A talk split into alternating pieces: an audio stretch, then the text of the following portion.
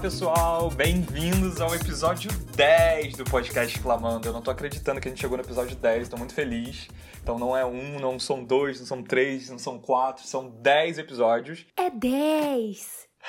a gente vai é, fazer um episódio especial, um tanto quanto especial. A gente vai falar aqui sobre filmes, um top 10 de filmes, um top 10 de músicas, uh, um top 10 de séries e um top 10 de personalidades. O que será que nos espera nesse episódio, não é mesmo? E para começar, será? como sempre, para a gente não perder o costume, é, nós vamos nos apresentar e durante essa apresentação eu quero que cada um dos meus companheiros aqui de programa respondam o que mais marcou vocês nessa década, né, de 2010 a 2019. E aí, diz aí, Lu. Oi, gente, tudo bem? Primeiro queria dizer que eu estou de volta depois de semana passada. Eu, infelizmente, não pude comparecer no episódio, mas eu estava presente no coração de todos vocês, que eu sei. E hoje eu tô aqui, né? Vamos lá, Gui, o que me marcou Ai meu Deus, o que me marcou nessa última década com certeza foi o lançamento no dia 13 de dezembro de 2013, de madrugada, às 3, 4 horas da manhã. O lançamento do Beyoncé, que foi um lançamento surpresa. Eu, como boa bifã e beehive, eu fiquei arrepiada da cabeça aos pés e Acho que a gente não vai ter outro momento como aquele nunca mais na indústria fonográfica. O iTunes ainda estava no auge e tudo mais, mas me marcou muito, assim, porque foi um álbum audiovisual, né? Que tinha clipes para todas as faixas. E foi um álbum muito bem produzido, assim. Eu sou apaixonada demais. E só para terminar, para todo mundo que já sabe, quem quiser me seguir lá no Twitter é Lu. E você, Sil? Ah, Lu, eu não sei porque eu sabia que você ia falar desse momento tão icônico e especial, né? Ai. então, eu tô indo pra um lado um pouco mais tecnológico, porque como um grande fã de séries, pra quem curtia antes de 2010 séries era um pouco complicado pra gente, acredito que a melhor coisa foi o surgimento da Smart TV. Uma TV com internet pra gente poder Olha, Sim. ter o, o YouTube, aí veio os streamings e tudo em um lugar só. Então, eu acho que foi o que mais me marcou e o que eu mais fico feliz dessa década. E se você quiser me seguir nas redes sociais, é Silvestre Mendes. Agora eu tô muito curioso pra saber qual vai ser a sua resposta, Gui, porque, né? Você tem aí uma possibilidade musical muito grande de dizer pra gente qual foi a sua Ai, ai, ai, ai. né? ai, o seu impacto de- nessa década. Então, gente, me apresentando, eu sou Guilherme Souza, arroba CrazySS nas redes sociais. Me sigam no Instagram, no Twitter, onde vocês quiserem. Pra mim vai ser um prazer ter vocês por lá. e respondendo essa pergunta, O prazer é todo meu. É muito complexa nessa pergunta. Eu confesso, né? A gente até antes da gravação a gente estava conversando um pouco aqui sobre, sobre essa confusão temporal que rola, particularmente na minha cabeça rola muito. Eu fico confuso assim de saber o que foi ano passado, o que foi esse ano, que, tipo, tem coisas que a gente vai falar aqui ao longo do episódio que a gente fica, caraca, isso já faz 10 anos, é muito louco, né? Então, Doideira. eu pensei muito para responder essa pergunta muito no nesse universo que a gente vive, que a gente fala muito aqui no programa, é, de cultura pop, de internet, música, cinema, um pouco também da- do pensamento né, que vocês tiveram. Mas eu acho que foi, é, de certa forma, a, a popularização, mais do que nunca, é, das redes sociais, né? A gente, tanto que a gente tá aqui falando, sempre no, no começo de cada episódio do nosso programa, no final, a gente sempre fala nossas redes sociais. Isso hoje é uma coisa super mais do que socialmente aceita e comum. Quem não tem rede social é quase que um ET, assim, você fica tipo, oi, como assim essa pessoa não tem um Instagram? Como assim essa pessoa não sabe o que é o Twitter? Como assim essa pessoa nunca teve um Facebook? Eu acho que é um pouco isso, acho que surgiu muito desse desenvolvimento da tecnologia, da internet, dos smartphones que se popularizaram, que aí estenderam para ter as smart TVs e tudo mais, e o como isso impacta para as pessoas terem opiniões Claro que tem muita besteira por aí, mas opiniões relevantes, né? Porque muita coisa foi repensada. A gente tá falando muito mais sobre diversidade, sobre representatividade, essas coisas. Então, eu acho que é isso. É um pouco de tudo isso. Não sei se eu respondi, eu acho que eu dei uma, né, uma viajada, mas é essa a minha resposta, tá? Aceitem, que é assim é o meu jeitinho. e seguindo o nosso episódio, Como eu falei agora há pouco no começo, a gente tá aqui para fazer vários top 10. Rapidão, eu queria só interromper para falar uma coisa que eu dei uma bela Por viajada agora quando você falou da de redes sociais, porque a gente costuma estudar isso, né? A gente que faz comunicação, a gente costuma estudar isso na faculdade, né? Que é a diferença, assim, de identidade do indivíduo no meio de uma massa, né? E a gente estuda muito em Foucault isso e Deleuze também. E eu lembro muito bem Meu assim Deus. nas minhas aulas de audiovisual que na década de 90 para frente a cifra tinha se tornado a senha, né? A senha que a gente tem de celular, de banco, de tudo. E Uhum. hoje em dia a gente pode dizer que a senha é arroba, né? Então, a identificação dos indivíduos hoje em dia é arroba. Então, era só isso mesmo, essa pequena interrupção teórica. Mas foi com uma bela reflexão. que eu dei uma bela viajada quando o Guilherme falou. Tem muita gente que a gente conhece hoje, como dos influencers aí, que a gente conhece. Ah, ele é o Cara, arroba sim, tal. Tipo, a pessoa sim. não tem mais nome. Ele vira o arroba, né? É Isso é tudo muito pela louco. roupa. É, pois é. Eu lembrei até de uma coisa que um amigo meu, que eu já mencionei aqui nos episódios anteriores, que é João, ele mencionou no Twitter dia desses que ele disse assim: as pessoas me identificam com o meu arroba do, do Twitter, que é arroba tô com sono. Ele disse assim: Toco se tornou uma coisa maior do que até meu próprio nome, né? Porque ele agora se identifica com Uhum. arroba tô com sono do que com o nome dele, que é João Pedro, né? Fica aí meu beijo pra João, mas é porque eu realmente lembrei, assim, achei muito legal essa introdução, Gui. Aí eu dei uma bela viajada aqui, desculpa, tá, gente? Eu sou uma canceriana, dou uma viajada assim, vivo no mundo da lua mesmo. Perdão. Eu amo, eu amo essas viajadas, que eu também viajo junto, eu que continuo viajando. e olha que a nossa geração viveu o quê? Viveu tempos de ICQ, que muita gente que tá talvez até ouvindo nem sabe o que é isso. Que não tinha Nem arroba, o é. era um número, a gente dava um número, igual a gente tem número de telefone, tu não é mesmo? Que também é uma coisa que a gente Sim. praticamente quase não usa hoje. A gente falava um númerozinho lá pra pessoa adicionar pra conversar com a gente. Ou que há tempos Uhum. atrás também era o e-mail, a gente mandava o e-mail, falava, ah, me manda mensagem lá MSN no meu e-mail e mandava tal. um e-mail, no né? MSN. Qual é o teu Então, MySpace olha que loucura, né?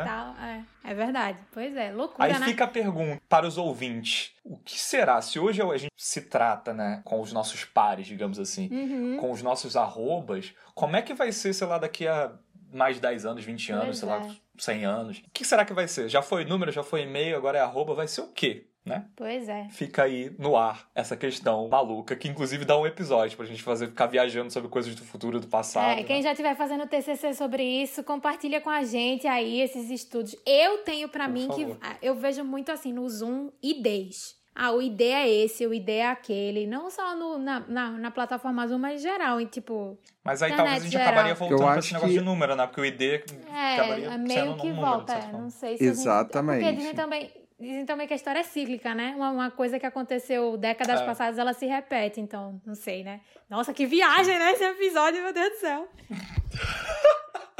Mas assim, eu acho que a gente volta volta pro número, mas a gente vai, vai, vai ser meio aquele episódio de Black Mirror. As pessoas vão ser classificadas. Eu acho que a gente vai ser conhecido pela classificação que tem. Sim. Ah, não, mas a gente já é meio que classificado Exato, com a por likes, seguidores. Não, sim, mas também, socialmente falando, pesquisas demográficas do IBGE, né? A gente já é classificado assim só pelos pertences que a gente tem em casa. Mas acho que vai ser uma parada mais virtual, de fato, sabe? Eu fico lembrando muito de Years and Years, aquela.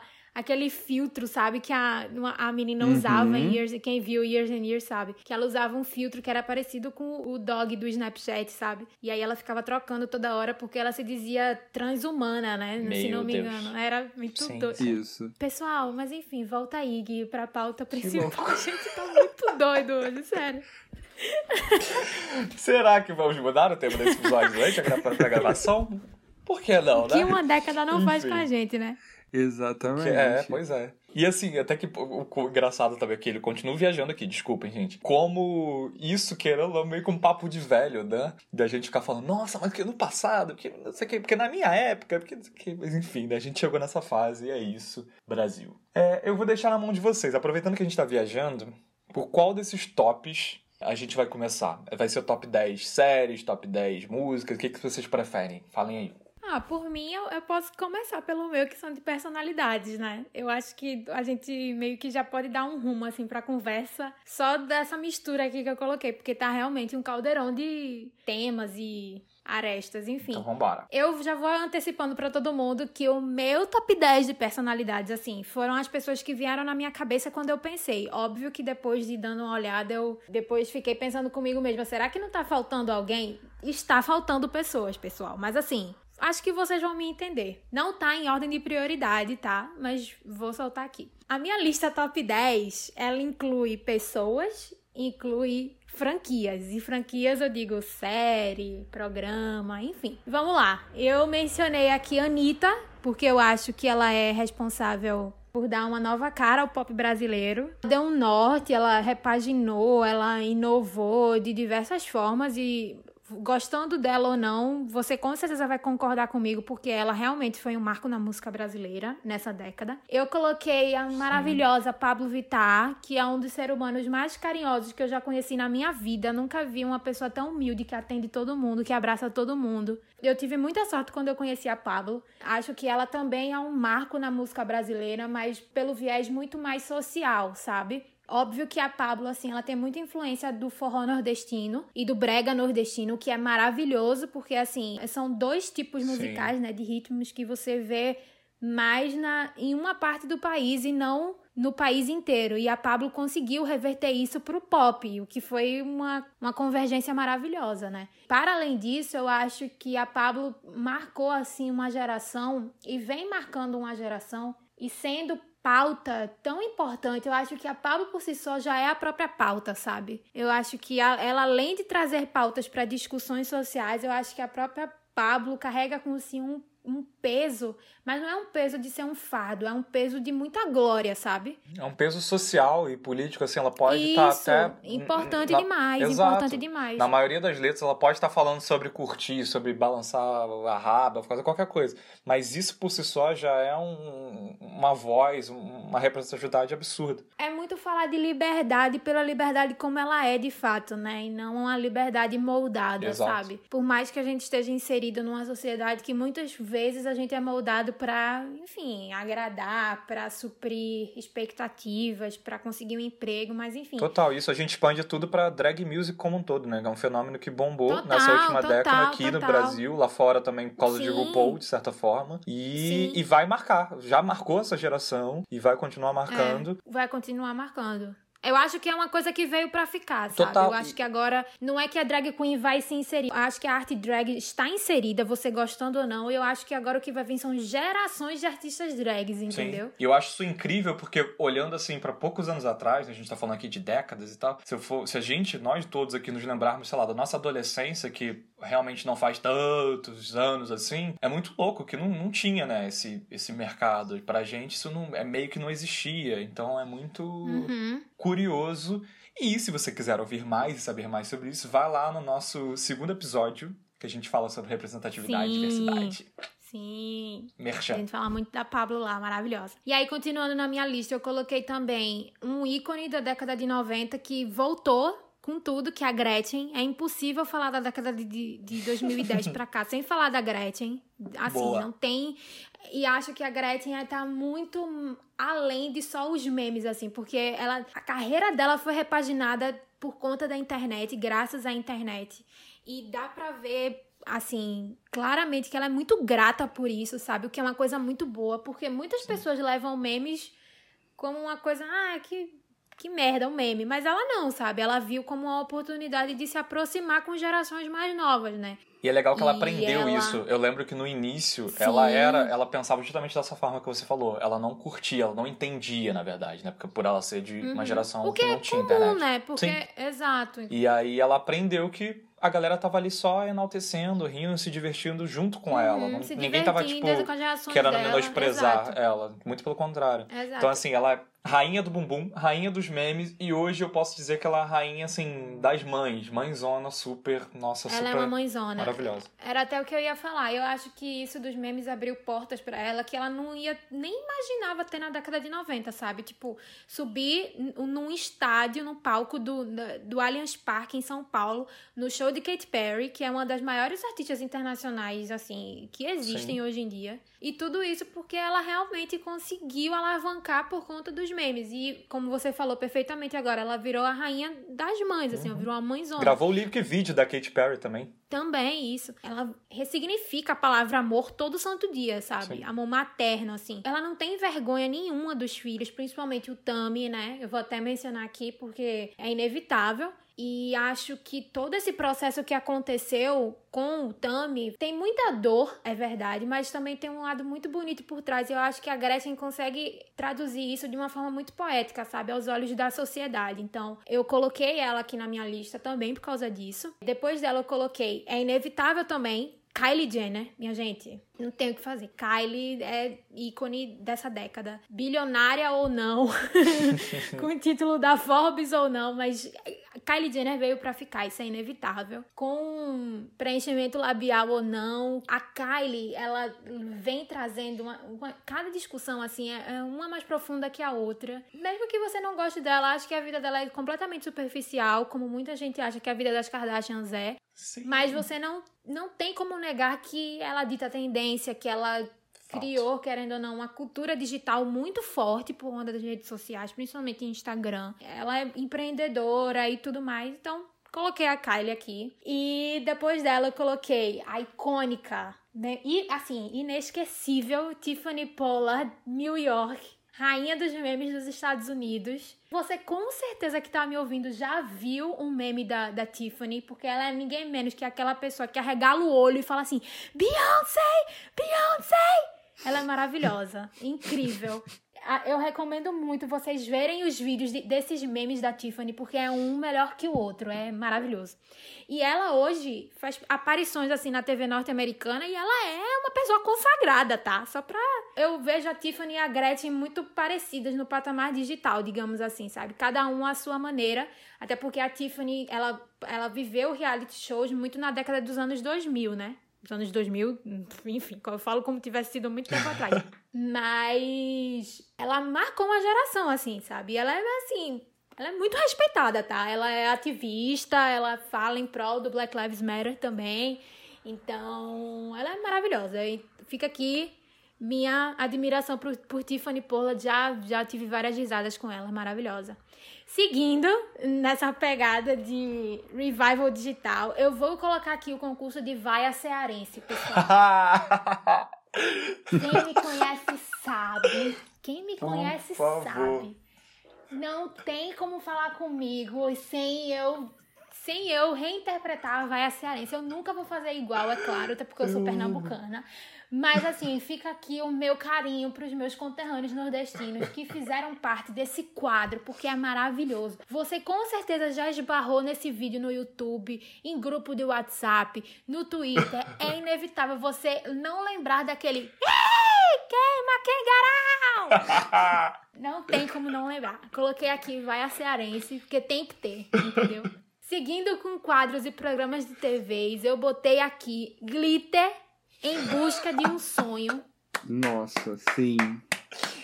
Perfeito. Glitter em busca de um sonho. Sangalo, meu Deus do céu. Rochelle, maravilhosas. Minha gente, reality shows com drag queens nordestinas, no drag queens do Ceará, principalmente. Você com certeza, você as pessoas assim, quando a gente fala, tem muita gente que, que diz assim, ah, eu nunca vi, não sei do que você tá falando. Impossível. Mas eu tenho certeza que você já ouviu essa frase aqui. Bicha, a senhora é destruidora mesmo, viu, viado? Aqui não é romance. Ou, primeiro, a bicha é bonita. Segundo, a bicha. Ela fecha. Assim, não tem é maravilhoso. Meu voto Guilherme tá é... aqui gaitando de rir. Você. Meu voto é, exato. Você, isso. Entendeu? Coloquei aqui, Glitter em Busca de um Sonho, da TV Diário. Ele foi um programa, um reality show que ficou entre 2012 e 2014, se não me engano. Choque de monstro. Choque de monstro, destruidora mesmo. Então fica aqui a minha admiração por Glitter. Eu amo muito. Gente, sério, é maravilhoso. Outro Muito nome bom. que eu coloquei aqui que é inevitável, que tem que estar tá nessa lista é Rihanna. Minha gente, assim, eu mencionei Beyoncé no início do episódio, mas eu não, também não posso negar, assim, que Rihanna para mim é o nome da indústria fonográfica dos anos 2010. Sim, a gente teve muita inovação, a gente teve muito investimento de vários artistas, mas assim, Rihanna, ela, o que, é que eu posso dizer? Ela reinventou a, a electronic dance music. Ela reinventou o R&B, ela reinventou o trap, ela reinventou o hip hop, ela se reinventou porque ela agora é uma empresária de sucesso. Ela tem uma linha de lingerie, ela tem uma linha de maquiagem, ela tem uma grife de luxo de roupas, de sapatos. A Rihanna agora também tem uma marca de produtos de, de pele. Ela tem uma marca de meias. Então, assim. Ela tem, inclusive, um episódio do nosso podcast. O episódio 3 do eu nosso falar podcast. agora. É, Exatamente. Tem um episódio dedicado a ela. Só pra Se ela. vocês amam Rihanna, só dela. Se vocês amam Rihanna, voltem lá e escutem, porque assim, a bicha é demais. Ela é, é para mim, ela é o nome da indústria fonográfica. Fechou o assim, quê? não Tem o, O tempo, querida. então, assim, Rihanna também está nessa lista. Outra coisa que eu queria mencionar aqui, essa não é personalidade também, mas é uma franquia. Assim, que foi uma febre. Eu não posso deixar de mencionar Game of Thrones. Muita gente provavelmente ainda não viu. Nossa senhora. Mas não tem como. Ne... Gente, Game of Thrones, quando tava no ar, todo domingo de noite, você via pessoas no Twitter, no Facebook, no Instagram, postando a abertura da, da série. Era assim. Foi memorável, foi uma coisa que. é, Foi inesquecível, sabe? Eu, eu preciso mencionar Game of Thrones. Eu, eu fui muito fã da série. Eu não gostei de como foi o desfecho. Acho que a série foi suficientemente boa até a sexta temporada, a sétima e a oitava. Eu tenho as minhas críticas, mas eu preciso mencionar Game of Thrones. E não como fã, mas assim, como Fenômeno dessa pessoa que década. adora entretenimento. Exatamente, é um fenômeno. Total. E por último, mas não menos importante, olha só. Eu só preciso dizer uma coisa. Olha, Brit, sinceramente, por mim poderia sair as duas, né? Até porque a Bárbara é um exemplo de sexo ao vivo. Até usar pomada vaginal profumo que ela tá tratando, ela tá usando. Denise só come e caga. Então, pra mim, eu tenho que mencionar, minha gente, o fenômeno da assim, a Fazenda. Especialmente a roça entre André Surak, Bárbara Evans e Denise Rocha.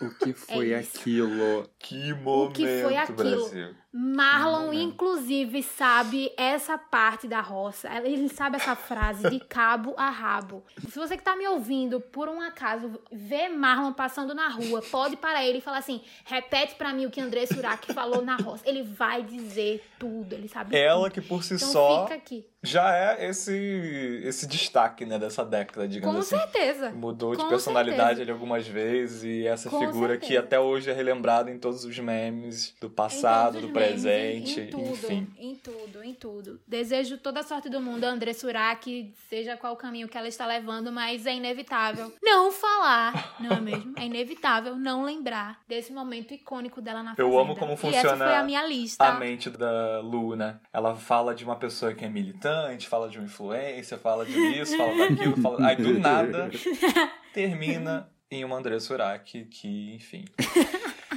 É, é isso então.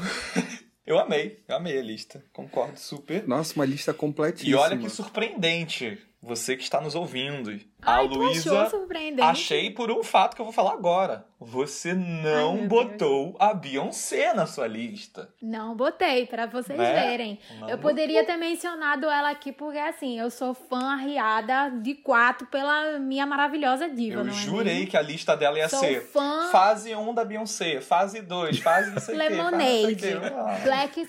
Olha só, se você quer ouvir tudo sobre tudo que eu penso sobre essa diva maravilhosa, vai lá no episódio 8, tá? Está maravilhoso. Dois episódios anteriores, é, está incrível, inclusive. Mas assim, é porque eu também tenho que ter um olhar macro, né? Se eu for ficar só no mundinho Beyoncé Brasil, que é assim a minha bolha, e eu não troco minha bolha por nada, mas eu preciso realmente. Não tenho que. Eu não posso mentir, né? Não vou mentir. Então, Nada É mais isso. justo. Arrasou. Então, aproveitando, né, que Luísa tá aqui, ela acabou falando de quê? De Game of Thrones e tudo mais, eu fiquei curioso, porque o Silvestre, ele ficou aqui encarregado de trazer pra gente, trazer pra essa discussão maravilhosa, a lista dele, o top 10 de séries da década. ai meu Deus. Será que na lista dele ele também incluiu Game of Thrones? Será Será? que ele botou só as coisas que ele Será? gosta? Será que ele Será? pensou nos brasileiros? Será que ele pensou Será? no mundo? Nos streamings? Será? Diz aí pra gente, Silvestre, qual é a sua Será? lista? O que você botou na sua lista?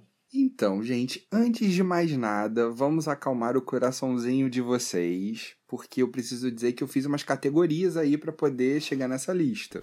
Ai meu Deus, muito chique. Primeiro, eu tive que peneirar, né? Vamos lá. Só podia entrar série que começou a partir de 2010. Sim, por favor. Entendeu? Então, Se a série é anterior a 2010, não entrou nessa lista, Veja. ou seja, não tem Breaking Bad. É isso. Tá? Porque começou antes e eu vou priorizar pelo menos a série que teve início lá. Tipo, 1 de janeiro de 2010 já estava elegível aqui na minha lista. Segundo item importante, eu precisei ter assistido a série. Justo, justo. Então eu precisei Justo. ter assistido a série inteira. Porque se eu comecei a assistir e eu abandonei, então se eu abandonei é porque né, não gostei tanto. Faz então, sentido? Faz sentido. já foi mais um momento. E o que mais me doeu, porque essa categoria eu já tive que eliminar duas produções que entrariam fácil, é que eu não coloquei nenhuma minissérie. Uh. Ou seja, se Chernobyl não está nessa lista, com certeza, porque Chernobyl é minissérie. É. Então, eu posso adiantar que Chernobyl e Years and Years, que estariam fácil, fácil nessa não lista, estão. não Ah. entraram. Mas já fica aqui a dica, veja. Exatamente, fica super essa dica. Ai, pessoal, eu, eu- fica aí a dica, mas com muitos asteriscos, tá? Se você está se sentindo, assim, um pouquinho mal durante essa pandemia, eu recomendo não assistir agora, principalmente Years and Years, tá? Fica aí Verdade, os Lu. asteriscos. É, não, então, verdade. Se você tiver num dia muito bom e tal, ok. Mas se você estiver numa semana não muito boa, eu não recomendo. Fato. É, porque Years and Years é muito gatilho pra nós brasileiros, é só o que eu digo. Pra Uhum. gente, o calo é muito mais embaixo, aperta bem diferente do que pra qualquer pessoa de qualquer parte do mundo. É, os americanos acho que aperta um pouquinho ali, mas eu acho que pra gente dói Sim. mais. Né? Mas então, mais. Mas e então, a lista? E a lista? Vamos lá. Em décimo lugar, eu coloquei American Horror Story, que começou em 2011. Ryan Murphy. Porque é Ryan Murphy? Não, é porque abriu o caminho de volta de séries antológicas. Porque depois de American Horror Story, a gente teve muita série antológica que se desdobra em várias temporadas com o mesmo elenco, mas com histórias diferentes. Né? Então, eu acho que American Horror Story trouxe o terror também de volta, que tava meio jogado lá pro descanteio.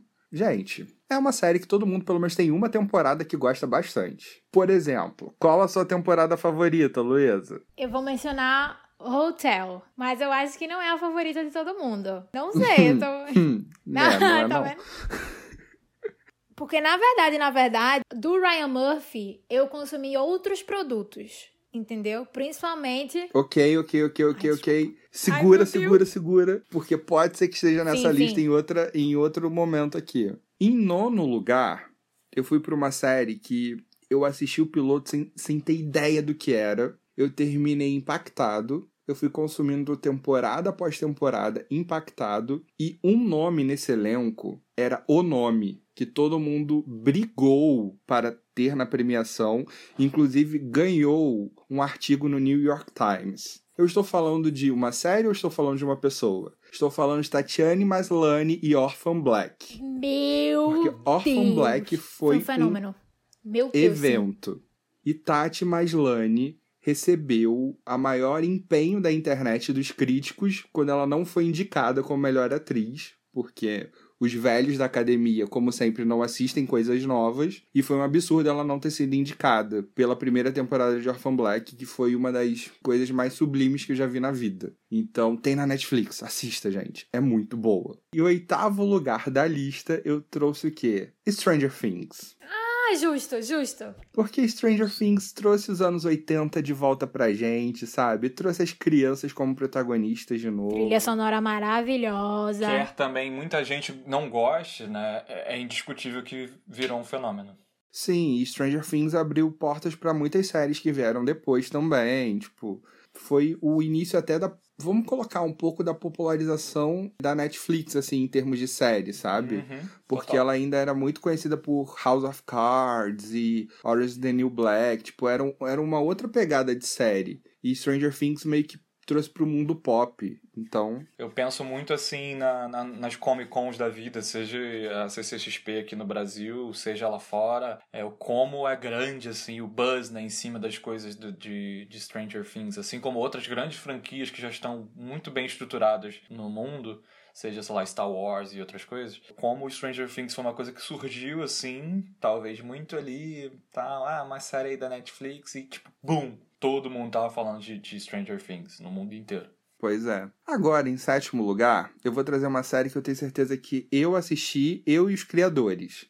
Mas vai ficar como uma dica para vocês, porque a reconstituição de época é incrível e o tema que essa série trata é mais maravilhoso ainda, que é The Deuce da HBO.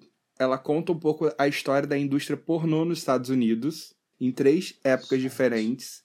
Eles falam de um jeito que a gente fica chocado, porque Hoje em dia você tem um computador, né? Vai ali na aba anônima do Google Chrome, dá uma entradinha em sites específicos. Mas e antes disso? Já pararam para pensar como nasceu o, a indústria pornô americana? Pois é, The Deuce conta como foi, além de retratar realmente o que estava acontecendo no período político, como é que estava o Nova York, principalmente, que não é essa Nova York que a gente conhece hoje em dia. É uma Nova York de gangsters, é uma Nova York jogada às traças.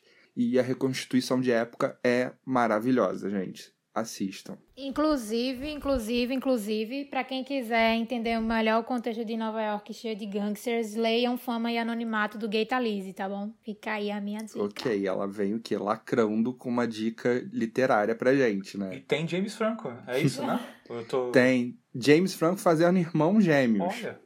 Pois é. E a série é dos criadores de The Wire, sabe? Tipo, é uma série incrível, gente. Incrível, tá disponível na HBO Go. The Wire, que muita gente considera a melhor série de todos Exatamente. Tempos, e depois que eu vi The Deuce, é por isso que eu quero maratonar The Wire, porque The Deuce é tão incrível que eu consigo imaginar como The Wire deve ter sido quando foi lançada, sabe? À frente de seu tempo. Uhum. Aquela. e agora vamos pro sexto lugar, que, repetindo lá o meu décimo lugar, é uma série antológica, é uma série criada por Ryan Murphy, e é uma série que, Ai, pelo menos a primeira temporada, eu achei muito espetacular. Cruzando os dedos aqui. Então é American Crime Story. Yes! Yes! tá nessa lista. Eu sei que a Luísa ela gosta muito da, de Versace. Mas né? eu amo, a minha favorita é O.J. Simpson. Falei. É, exatamente. E, mas a que eu coloquei é People vs O.J. Simpson, Sim. porque, gente, sério. Perfeito, perfeito. Eu assistia perfeito. os episódios aplaudindo, Perfeito. porque não parecia uma série de Ryan Murphy. A reconstituição de época, de novo, é tremenda. E Sarah Paulson. Ai, meu O Deus. que é Sarah Paulson nessa série? Eu já era apaixonado por essa mulher, mas essa série só decretou que ela merece todos os prêmios do universo. Universo. Entendeu? Sim. E se ela não foi indicada ainda ao Oscar, é um absurdo. Porque ela merece tudo. Tu acha que a gente pode mencionar que a Sarah Paulson ela é a grande dama da TV norte-americana? Tu acha que. Não tem, é porque não tem o título da grande dama do teatro brasileiro. Eu queria pensar um pouco Sim, pra fora, sim. assim. A, a grande dama da TV norte-americana. Eu vejo muito a Sarah Paulson nesse lugar. Então, eu acho que a gente vai poder bater o martelo nessa nova série que vai estrear agora, da Netflix. Que ela é a grande protagonista. Uhum, Que é o prequel de Um Estranho no Ninho. uhum. Porque eu sinto que foi o presente do Ryan pra ela. Porque, tipo, ela sempre pegou todos os personagens que ele deu e ela fez muito bem. Ela é Tanto que esse personagem de American Crime Story, gente, se vocês não assistiram, ela faz a promotora do caso, Uhum. né? E mostra tudo que a Martha sofreu na época, porque Inclusive o episódio. o julgamento do O.J. Simpson foi. Sim, o Marta, Marta, Marta Sim. é o grande episódio da série. episódio, porque é sério. focada na personagem Nossa. dela e é maravilhoso. Eu lembro que eu assistindo, eu terminei de assistir aquele episódio, eu pensei como os homens são escrotos, senhor. Porque ela, por ser mulher, ela sofreu tanta coisa por conta da imagem dela, sabe? Eles, Uhum. eles foram procurar pontos fracos pra julgar o, o trabalho dela com a imagem. Aparência, cabelo, tudo. Tudo, tudo, Tudo, tudo. tudo, tudo. Separação. Foi- Inclusive, foi coisa- a Marcia Simpson da vida real, na época do People vs. O.J. Simpson, quando eu tava assistindo, eu vi muitas entrevistas que ela deu pra talk show, né? E uma das entrevistas mais legais que eu vi, curiosamente, foi em Wendy Williams, que eu poderia ter colocado na minha lista, aliás. Mas, assim, a entrevista dela com o Andy, o Andy tava, é assim, fissurada por ela, né? Me conta tudo, porque agora a série saiu e tal. E a Marcia, ela ficou muito feliz com a interpretação da Sarah Paulson. Mas muito feliz. E ela ficava comentando que ela, assim, é, foi muito difícil para ela reviver tudo, né? Mas ela disse que a série em si, ela tava muito ligada ao que aconteceu de fato, assim. Ela não, ela, por ela, ela não, não mexeria em nada, assim, sabe? Ela não alteraria nada. Ela ficou até emocionada, sabe? Ela disse que teve uma hora que, num dos episódios, ela tava assistindo com uma taça de vinho na mão e começou a chorar, sabe? Tão emocionada que ela ficou. Acredito que tenha sido no episódio Marcha, Marcha, Marcha, né? Mas enfim. Pois é, também acho. Porque eu quis chorar, imagina É, ela. e ela já escreveu o livro, a, versão dela sobre o caso do O.J. Simpson, né? O O.J. Simpson que, assim, ele já ele tá solto hoje em dia. Tem uma, uma teoria aí por trás que, di- que muitas pessoas dizem que ele é o pai biológico da Khloe Kardashian, inclusive. Uhum. Mas a Kris Jenner sempre negou. E o OJ, ele foi interpretado pelo Cuba Gooding Jr., né? Que foi mar- maravilhoso. E o Cuba, em momento nenhum, entrou em contato com o OJ Simpson pra fazer estudo do personagem. Ele não visitou o OJ quando ele tava preso. Ele não, não, fez, ah, não fez maiores contatos, sabe? O Cuba, ele disse numa das entrevistas que a fonte de inspiração dele foi, se não me engano, foi o irmão dele que tava preso numa época. E aí ele tirou todas as dúvidas, sabe? De encarceramento e tal. Enfim, fica aqui só essa janela de curiosidade. Desculpa, Sil, por favor, prossiga. Não, nada. Isso é ótimo pra instigar as pessoas. Se você não assistiu essa série, assista American Crime Story People vs. O.J. Simpson, porque eu não tenho palavras pra dizer o quanto é incrível. Por tudo isso que a Luísa falou, tipo, os atores, sabe? Todo mundo tá muito entregue e é uma trama que vai gerar muito desconforto e você também vai ficar um pouco chocado como termina. Só uma recomendaçãozinha a mais. Quando você assistir The People vs. O.J. Simpson, The American Crime Story, depois veja o clipe de Nothing Breaks Like a Heart de Miley Cyrus com Mike Ronson. Vocês vão entender a Sim, referência que eu tô sim. dizendo. Vejam esse clipe depois. Não é nenhuma referência, é, é meio que a gente volta no tempo, né? Uhum. Tipo, Uhum. Pra uma cena emblemática. tem algo muito forte. Muito emblemática. Bem, então vamos lá. Agora, no quinto lugar, eu escolhi uma série que eu gosto muito e que eu tô torcendo dona Netflix. Por favor. Eu preciso da terceira temporada, que é Mind Hunter. Deus, sou eu aqui de novo. Mind Hunter é uma série incrível, em todos os sentidos da palavra incrível. Você tem a direção, você tem os atores e você tem a história. E Mind Hunters, eles começam a contar um pouco sobre a análise da mente do criminoso, do serial killer americano. Não só americano, né? Serial killer em geral. Mas relembrando casos icônicos. E choca perceber que é, esse estudo forense é algo tão jovem, né? Porque. E que avançou tanto em tão pouco tempo. Porque na época da série, a gente descobre que crimes brutais já aconteciam e eles achavam que a mente do criminoso era como se fosse de um animal, por exemplo. Como se fosse uma pessoa não racional. Enquanto a galera da série e da vida real tentava estudar e mostrar o comportamento e até dizer que esses assassinos eram muito mais espertos do que recebiam crédito por isso. A série teve duas temporadas que são perfeitas e só ainda não teve a terceira confirmada porque David Lynch está o que ocupado com outros projetos. Não tem série, não tem roteiro, não tem nada. E os atores foram liberados por contrato, mas a Netflix não cancelou a série. A série está em pausa, só isso. Vamos lá. Em quarto lugar, é uma outra série que a gente já falou muito aqui no podcast. Muito, muito, muito e muitas vezes. Então, se você ainda não assistiu, está disponível na Netflix. Você precisa ver Pose. Sim. Meu Deus, sim. Nossa! Sim. Ela trouxe um outro olhar sobre uma época muito importante também. Agora, percebendo, falando com vocês, eu escolhi muitas séries que destacam décadas anteriores em que muita coisa foi mudando e agora a gente tem um olhar fresco sobre aquilo, Uhum. sabe? E Pose acaba vindo um pouco com a fama que o RuPaul's Drag Race conseguiu trazer para as drags, como esse submundo entre aspas, grande, conseguiu destaque e Pose consegue falar sobre pessoas que, infelizmente, antigamente estavam à margem da sociedade, sabe? Gays, transexuais. Uhum. Mas que estavam ali esbanjando talento, esbanjando cultura, inventando formas novas Exatamente, de mostrando um outro portar, lado que então. muita gente não conhece e mostrando de um jeito um glamour que não é muito glamour, mas é um jeito de ter o, o glamour e a beleza ali. Então recomendo muito, tá na Netflix, assista, vocês não irão se arrepender. Eu só acho que só não liberaram ainda a segunda temporada, né, na não, Netflix. ainda não. Liberem, Netflix Brasil libere. Lá fora eu acho que eles já liberaram, aqui no Brasil que ainda não. É, não, lá fora já. Impecável. Pois é. Em terceiro lugar, uma outra série que já foi comentada aqui algumas vezes, que é, eu acho que a última grande queridinha das premiações do ano passado, que é Fleabag. Ah, sim. Sim. E, Gente, sério. Phoebe Waller-Bridge, Fleabag. Eu acho que eu não tenho o que dizer além de assista. É maravilhoso. Você precisa ver. Foi uma das indicações do Silvestre, do próprio Silvestre, no episódio passado, no episódio 9, que a gente falou sobre séries de comédia.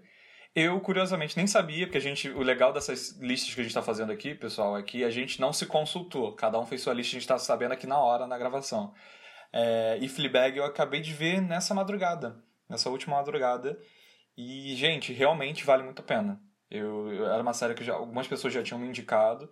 Eu tava sempre postergando de ver e, nossa, você, no começo, assim, se você talvez viu o primeiro episódio e ficou meio, hum, o que que tá acontecendo? Que coisa meio confusa.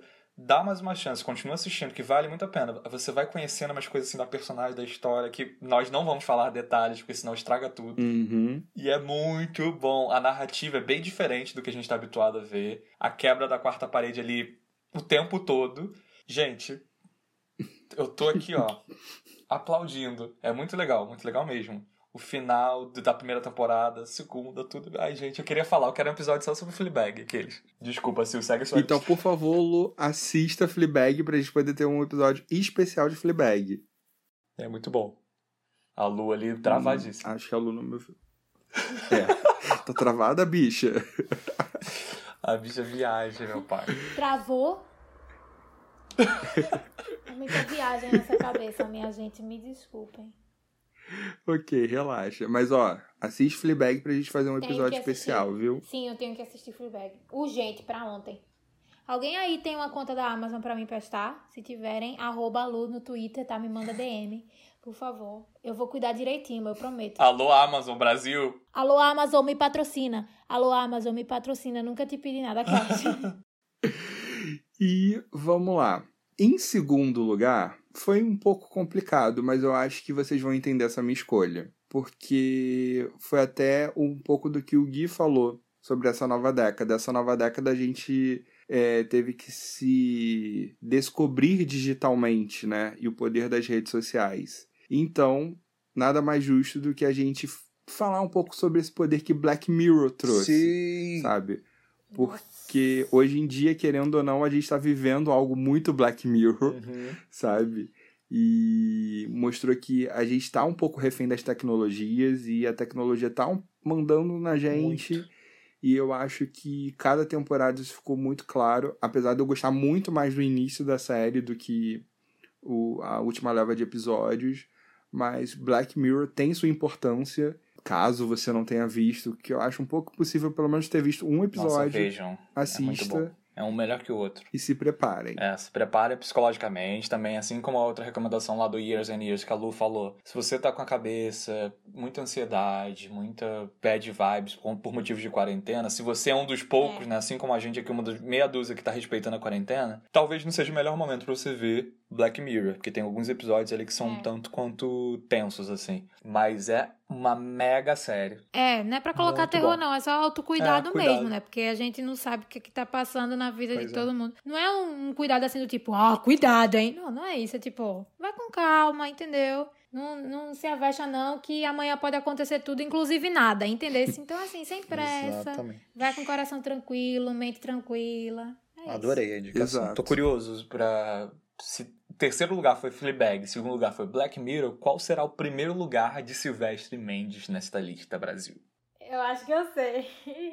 Será? Acho que não. Vamos lá. Eu preciso dizer que eu gostaria muito, muito, se eu não tivesse criado essa categoria de não ter minissérie, seria Years and Years. Não vou mentir. Uhum. Porém, É estupendo demais. Pois né? é. Muito impactante mesmo. Mas aí eu fiquei pensando outra série que, tipo, mexeu. Ainda bem que eu muito. assisti ano passado. Imagina, imagina assistindo esse ano. Nossa. Então, pra esse primeiro lugar, eu trouxe uma série que a gente assiste e que eu creio que você que tá ouvindo a gente já assistiu pelo menos um episódio, que é Sob Pressão. Que eu acho que não existe série brasileira tão atual que converse com a gente como Sob Pressão. Muito gente. bom. Muito, muito bom.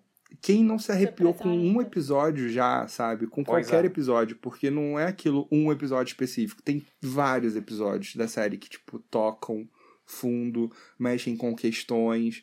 Fala sobre o Hospital Público Brasileiro. Então, fica aqui também registro. É uma série brasileira. Tá disponível no Globoplay, gente. Por favor, confiram. Vamos ter um episódio especial sobre pandemia, sabe? Que vão gravar. Que vai ser até homenagem pros profissionais de saúde. Então fica aqui no primeiro lugar sob Com a pressão. incrível Marjorie Chiano ali como protagonista, num papel assim, tá absurdo, com cenas assim, extremamente impactantes, também emocionante, um episódio mais emocionante que o outro. Gente, nossa Silvestre, você arrasou nessa lista. Você guardou isso com chave de ouro, assim, fechou com chave de ouro. Ainda faço uma menção honrosa que a gente já até citou em outro episódio aqui, que eu não vou lembrar qual. Segunda Chamada, que pra mim tá ali no Uhum. mesmo universo, né? No mesmo multiverso, digamos assim, brasileiro, e que faz a gente refletir muito sobre a nossa realidade mesmo, assim. Nessa triste e genuína realidade, eu diria, assim. Porque dentro das, dos episódios ali, com muitas coisas que fazem a gente refletir e se emocionar, tem muita coisa que faz a gente ter uma certa esperança, assim, de bons profissionais nessas áreas, em sob pressão, claro, esses profissionais de saúde, mas em segunda chamada, os profissionais da área de educação, que estão aí todo dia dando duro, acordando cedo, indo dormir tarde, abrindo mão, às vezes, de suas famílias para se dedicar e fazer diferença na vida de uma pessoa, de poucas pessoas ali, e sendo muito pouco reconhecidos, ganhando pouco, enfim, tudo isso que a gente já conhece. Então, nossa, eu tô aqui aplaudindo de pé com essas indicações. Maravilhoso. Por favor, vejam, estão todas disponíveis no Globoplay. E defendam o SUS. E defendam o SUS, exatamente. Agora, senhor Guilherme, conta pra gente o que, que você separou aí com a música nessa década, porque olha, você ficou com uma categoria que eu não saberia por onde nem começar. Vou ser muito honesto. Pois Também é. não, não saberia não. Pois é, eu confesso que eu tô até agora aqui, inclusive. Se Britney Spears estiver em primeiro lugar, é clubismo. Estou só avisando. Não, não. E realmente, eu acho que foi uma categoria difícil. É muito difícil escolher só 10 coisas. Inclusive, vou contar com a ajuda de vocês aqui pra gente selecionar algum desse, alguma dessas é, opções, digamos assim. Por favor, é, você de qualquer fandom, entenda que né, são só 10, então não significa que a gente desgoste de alguns outros, por favor. Sim. E vamos lá, e lembrando, assim como o Silvestre falou, né, ele botou alguns critérios, a gente, de novo, assim, cada- ninguém se consultou, cada um criou suas próprias regras aqui, na, segundo nossas, as vozes das nossas próprias cabeças. Eu quis selecionar, já que são 10, uma que representasse cada um desses anos. Então, do 10 ao 1, eu vou lá de 2010 a 2019. Não sei se vocês entenderam, mas Eu é sabia que você ia fazer E isso, sabia. Pra eu me Hum. defender e não ser tão Hum. facilmente cancelado na internet, e consequentemente aqui no nosso maravilhoso podcast, eu em vez de escolher 10 músicas, eu vou escolher o quê? 10 álbuns. Tá, Eu tô meus com alunos? Que aí lá medo nos álbuns disso. tem o quê? Um monte de música pra você contemplar, não é mesmo? Então eu dei esse migué pra você poder é, curtir junto com a gente.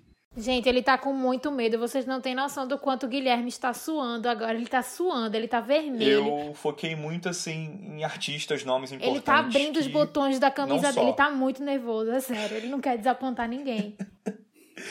não só artistas que não só se destacaram, mas que estão aí relevantes, a gente tá falando deles até hoje. Então é um pouco disso, tá, galera? Então vamos lá. Número 10, Ok. né? 2010. Eu escolhi duas opções que eu quero que a gente aqui decida junto.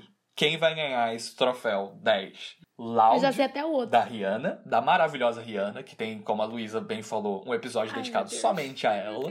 Loud, que Ai, é o álbum que tem Only Girl in the World, S&M, Man Down, que tem os memes aí à torta e à direita. A gente tá falando de várias músicas dela que hoje virou empresária, esqueceu a música, não é mesmo? Mas que merece estar nessa lista.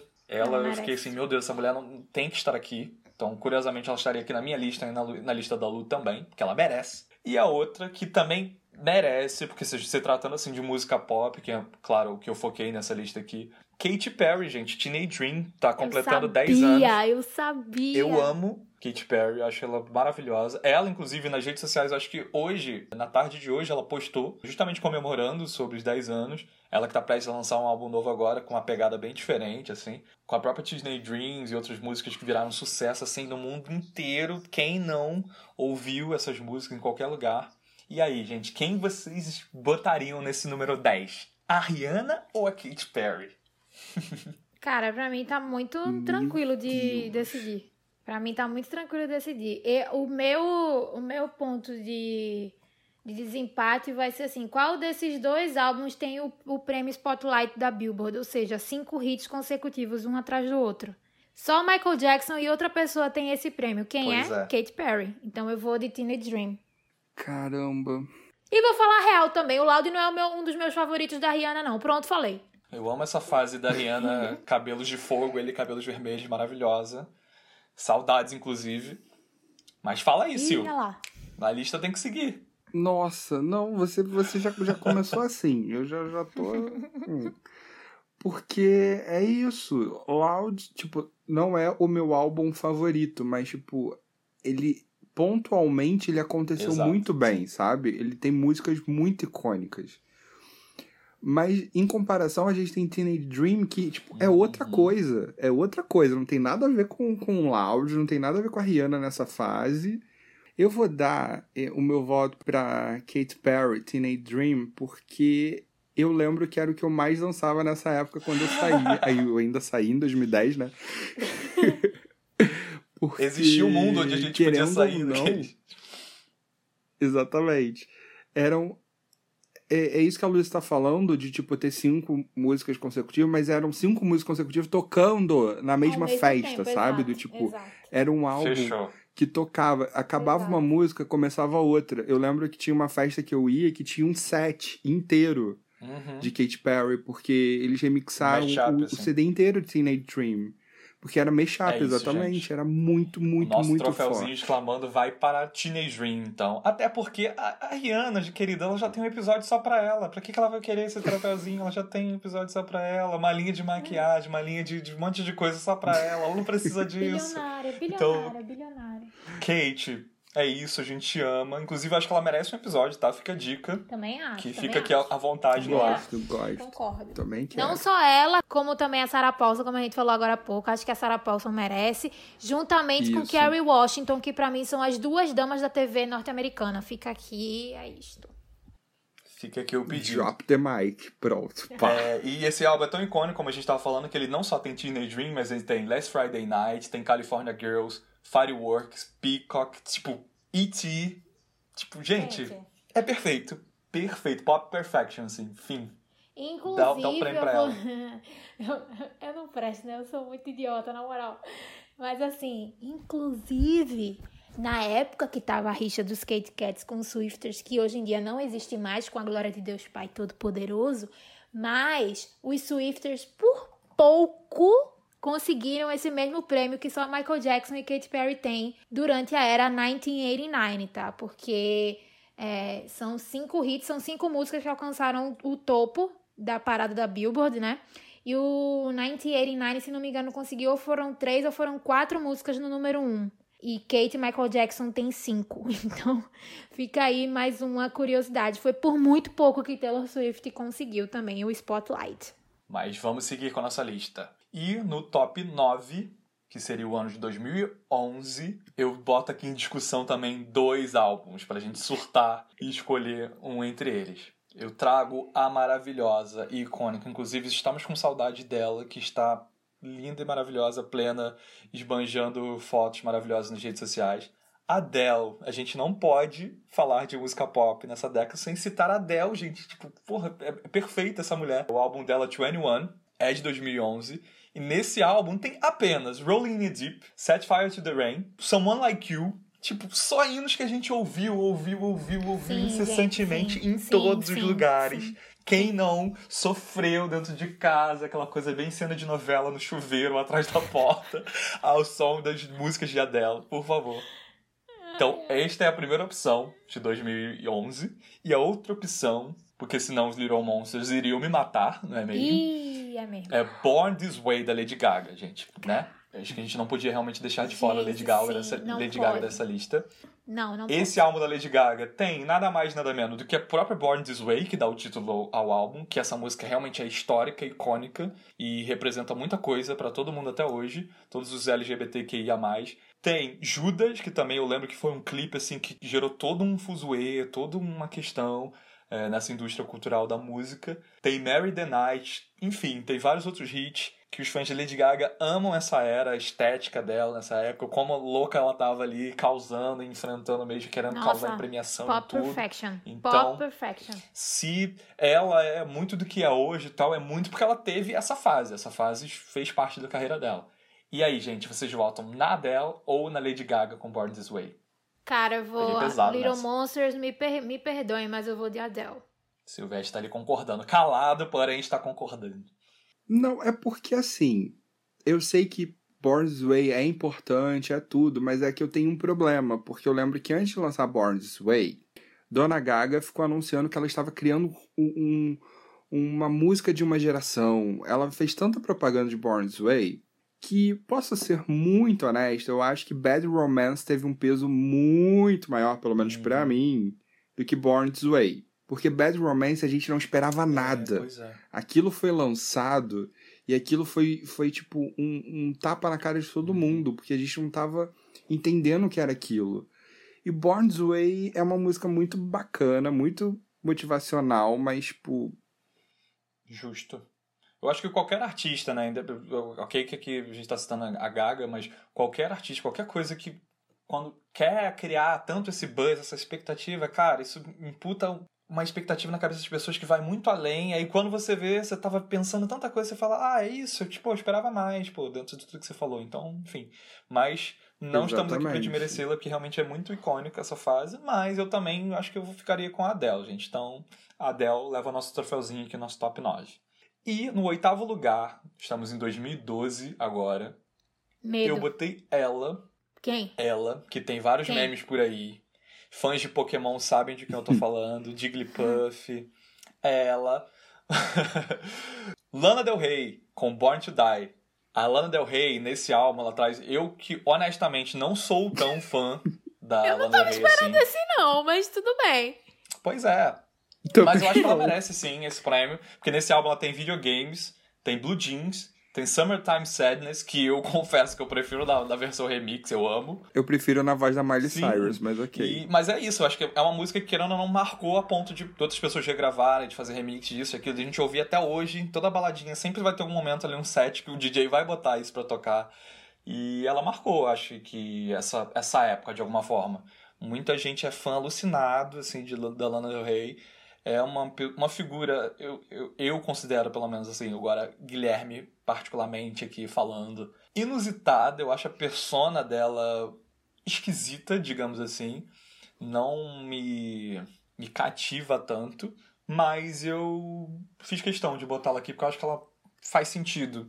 Ela tá aí retratando assim, essas fases que a gente passou pela música pop ao longo desses últimos anos. A Luísa tá com uma cara que.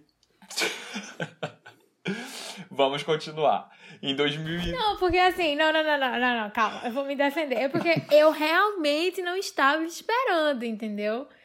Nossa, nem eu também É, não. tu tava achando que ia ser qual, Sil? Cara, eu, eu juro que eu vim abrir a lista dos álbuns lançados em 2012 porque eu tô querendo entender o que aconteceu. Mas ok. Cara, não, eu. eu tô, tô vendo eu, aqui. eu... Sei lá, eu, eu meio que pensei assim no AM do Arctic Monkeys e. Mas o AM, Não, mas a na gente tá verdade, de música 2013, pop, eu pô. acho. É, tá música. falando E de música desculpa, pop. foi mal, foi mal. Anjo. Desculpa. E é porque eu sou muito apegada ao Unapologetic da Rihanna, né, em 2012. Então, assim, mas tudo bem. Beleza. Fica aí, Lana Del Rey. Verdade. E no sétimo lugar, em 2013, eu botei ela, que a gente já olha só, também se que- não for, olha só, olha só, presta atenção. Se não for Beyoncé, vai ter muito problema. Então temos um problema. Temos um problema, Brasil. Não é Beyoncé. Não é Beyoncé. Eu já sei quem é, eu já sei quem é, Miley Cyrus. Que também tem um episódio só pra ela, querendo ou não, né? A gente falou aquilo, a, gente, a Luísa até citou já. Então, calma, que ela já teve o seu momento nesse podcast. Hum, Estou hum. falando sim, você deu spoiler, você entregou minha resposta. Estamos falando de Miley Cyrus, Bangers, tipo, essa fase extremamente Ah. icônica da Miley, gente, por favor. Quem conhecia ela lá desde o Disney Channel e tal, foi realmente a virada de chave, assim, na vida dela. Me marcou, acho que marcou a indústria musical, o VMA da vida, tudo que ela causou, e as caretas que ela fazia a língua pra fora, as, os excessos que ela tava fazendo realmente. Mas eu acho que pra mim é indiscutível. O prêmio é dela, tem We Can't Stop nesse álbum, tem Wrecking Ball, tem a música SMS com a própria Britney, tá? Desculpa, tem um feat com a Britney, tá lá no álbum, que é a música Bangers, que dá título ao álbum. Ah, Mas agora não é por tá isso, vendo, viu, Realmente viu, acho muito viu, bom. Sil? Tá vendo, Sil? Fui Tá nessa vendo? turnê dela e é maravilhoso, é bem divertido, é uma um, coisa maluca ali, mas é bem divertido. E o álbum ele faz total sentido, a estética do álbum, a música, assim, o segmento de uma faixa com a outra, acho que é muito bem amarradinho, assim, dentro da loucura que ela queria entregar. E ela cumpriu isso muito bem. Claro que a voz dela, o talento dela vai muito mais do que isso, e a gente tá vendo isso nessa última música que ela lançou agora, que é o Midnight Sky, que eu citei, se eu não me engano, no último programa. Maravilhosa, meu Deus. Nossa, sim, esse- essa, essa música é maravilhosa. Mas, assim, eu não concordo com Miley Cyrus, tá? Nessa lista. Reclame com o nosso saque. Beijos. Fica, fica aqui eu- a minha denúncia. Vamos para o top 6. Em 2014, chegamos a 2014. Ai, meu Deus. E aí eu também trago para vocês. Hum. Na verdade, não. Eu aqui, dentro dos Medo. meus pensamentos, anotações e afins, eu já decidi quem eu vou botar. Que pra mim, a- me surpreende essa escolha. Eu quero só citar aqui a esquecida do churrasco, Jessie J, que né, em- nesse ano ela lançou o álbum Sweet Talker, que tem Ah, Bang sim. Bang, por essa música por si só. Eu acho que ela merece um, um pequeno prêmio, porque ela consegue juntar não só o vozeirão dela, que é absurdo, o talento dela que é absurdo, e realmente merecia ser muito mais reconhecido, com o talento vocal absurdo da Ariana Grande, e ali pra completar, né, a Nicki Minaj, e fica muito bom essa mistura que elas fizeram. É realmente assim um tem que estar qualquer listinha de música pop dessa década, eu acho que Bang Bang tem- marcou real. Nosso top 6 eu, honestamente, não sou muito fã, mas eu acho que ela tem que, né, merece ser reconhecida, porque ela realmente impactou a indústria musical nesses últimos anos, é indiscutível o fenômeno absurdo que essa mulher consegue fazer em tudo que ela lança, até no, último álbum que ela lançou, que foge um pouco desse padrão, assim, popzão, farofão. Lá vem. Mas é Hum. a Taylor Swift com 1989, que é o álbum que traz Blank Space, traz Bad Blood, traz Shake It Off e outros hitzinhos que a galera canta e enaltece até hoje, e com vários clipezinhos marcantes, convidados e tudo mais, uma estética ali mais divertida. Mas é isso, eu confesso que né, não taquei muito stream não, mas ela tem o seu valor sim. Então, Taylor, esse lugar do nosso pódiozinho aqui é todo seu. E no top 5, em quinto lugar, ela, maravilhosa, que eu acompanho desde lá de Feiticeiros de Waverly Place, essa fase da vida dela, que eu confesso que eu me divertia muito, a gente fala um pouco disso no episódio passado. A Selena Gomez com Revival, pra mim esse álbum é maravilhoso. Eu gosto muito dela antes, inclusive, com os álbuns com The Scene, eu acho que ela já mandava umas musiquinhas bem legais, mas esse álbum, assim, ela tá de parabéns. Traz Same Old Love, Incrível, In the incrível. Rhythm, Killing With Kindness, uh, Me and My Girls, Sim. vários outros hits. Gente, sofro até hoje não ter conseguido ir nessa turnê. Acho ela maravilhosa. Se Marlon estivesse nesse momento aqui com a gente, ele com certeza eu acho que apoiaria essa decisão. Então, 2015, esse prêmio é todo seu. Seleninha. Ela que, inclusive, tá pra lançar agora uma música essa sexta-feira com Blackpink. Eu tô bem curioso como é que vai ser isso, se chamar Scream. Vai ser primeiro lugar, meu amor. Vai ser primeiro nas paradas. Isso com Vai certeza, mesmo. com Vai certeza. mesmo. E em quarto lugar, 2016, ela, que já foi citada anteriormente aqui no Fit, com a Jessie J, a Ariana Grande, gente, ela merece Dangerous Woman. Uhum. Que álbum! Que álbum! Pra mim foi Meu Deus, que o momento álbum. que ela se encontrou, assim, todos os Nossa talentos Senhora. e o foco na carreira que ela tem que seguir. Ela mandou muito, muito, muito bem. Eu ouvi esse álbum assim, Produção incrível em desse loop. álbum. Produção incrível. São poucos álbuns, né, que às vezes a gente ouve e fica ouvindo de novo, assim, termina, você dá play de novo. Esse foi um dos álbuns que eu fiquei Sim. fazendo isso. Hoje em dia, infelizmente, Uhum. o número de álbuns que a gente fica ouvindo assim é, é mínimo. Dificílimo, né? Ainda mais com esses singles cada vez menores, tá? Enfim. Inclusive o Dangerous Woman, que teve participação de ninguém menos que Max Martin na produção, não é mesmo? Uhum. Pra quem conhece o mundo pop, o Max Martin é ninguém menos o Sim. Midas, né? Porque tudo que ele toca literalmente vira ouro, vira hit. A gente vê por Taylor Swift, por exemplo, que escreveu Blank Space com Max Martin. Max Martin é um produtor e um compositor incrível. Tem muitos hits na bagagem, tá? Hit pop, digamos assim, literalmente. E ele virou o queridinho dessa nova geração de artistas pop, né? Taylor, Selena, Ariana Grande, Katy Perry. Então, ele e Cia, É. né? Mas ele e Cia. Sim, inclusive, tá preso agora no, no porão de alguém. Cia, que inclusive é um artista incrível também, uma compositora nata.